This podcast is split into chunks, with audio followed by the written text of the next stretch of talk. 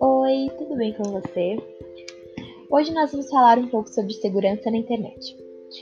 A internet é um ambiente onde nós temos grande, uma grande vida social de comunicação e ela foi uma grande revolução para a vida das pessoas, porque ela faz parte do nosso dia a dia e mudou a maneira de como nós vivemos, nos trazendo conforto, lazer, informações, pesquisas.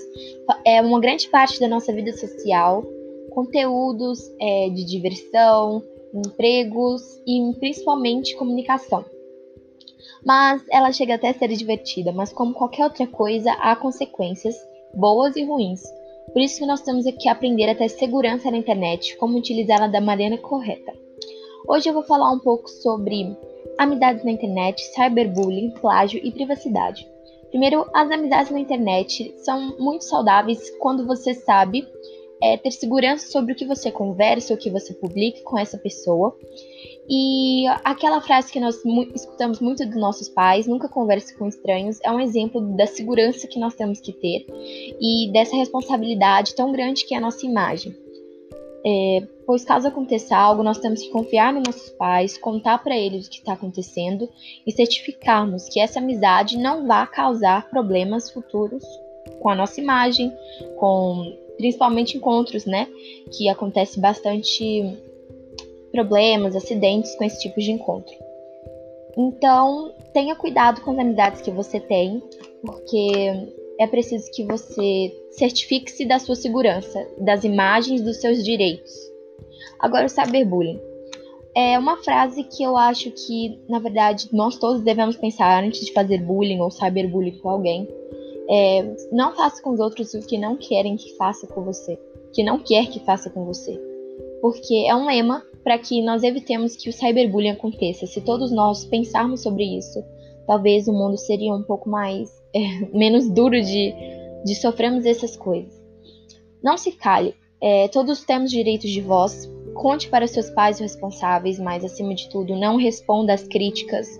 É, tenha segurança e conte para os seus pais como você está se sentindo sobre, sobre as coisas que acontecem.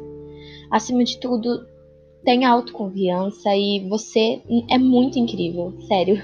Não precisa se, se sentir rebaixado com esse tipo de comentário.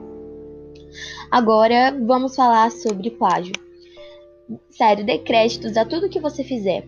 Por exemplo, uma pesquisa que você for fazer, é, dê os créditos do local que você pegou, da fonte, da pessoa que escreveu. Porque imagina você estar escrevendo um livro, só que você simplesmente não tem muito sucesso e uma pessoa com mais sucesso pega sem dar os créditos e publica como se fosse dela. Você não se sentiria bem, não é mesmo? É, muitas vezes usamos a Wikipedia para fazer, esquecemos de colocar, né, as informações, as fontes, mas há por trás pessoas que escrevem, que, que pesquisam para fazer as coisas. Então dê créditos, tá? Isso é muito importante. Agora vamos falar o último assunto, privacidade. Proteja suas coisas, suas fotos, seus arquivos e principalmente suas senhas. Tome cuidado com o que você publica, porque pode gerar consequências depois.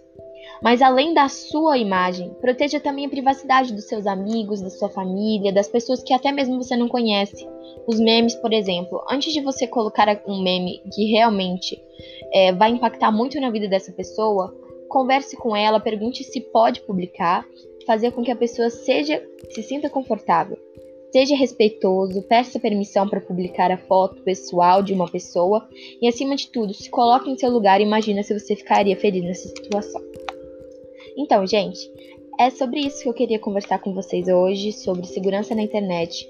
Se vocês quiserem que eu fale mais sobre isso, vocês podem me mandar uma mensagem pelo podcast, me mandar dúvidas. E então é isso. Espero que vocês tenham gostado e reflitam sobre isso, porque muitas vezes nós acabamos errando por bobeiras. Um beijo, fique com Deus, tchau, tchau.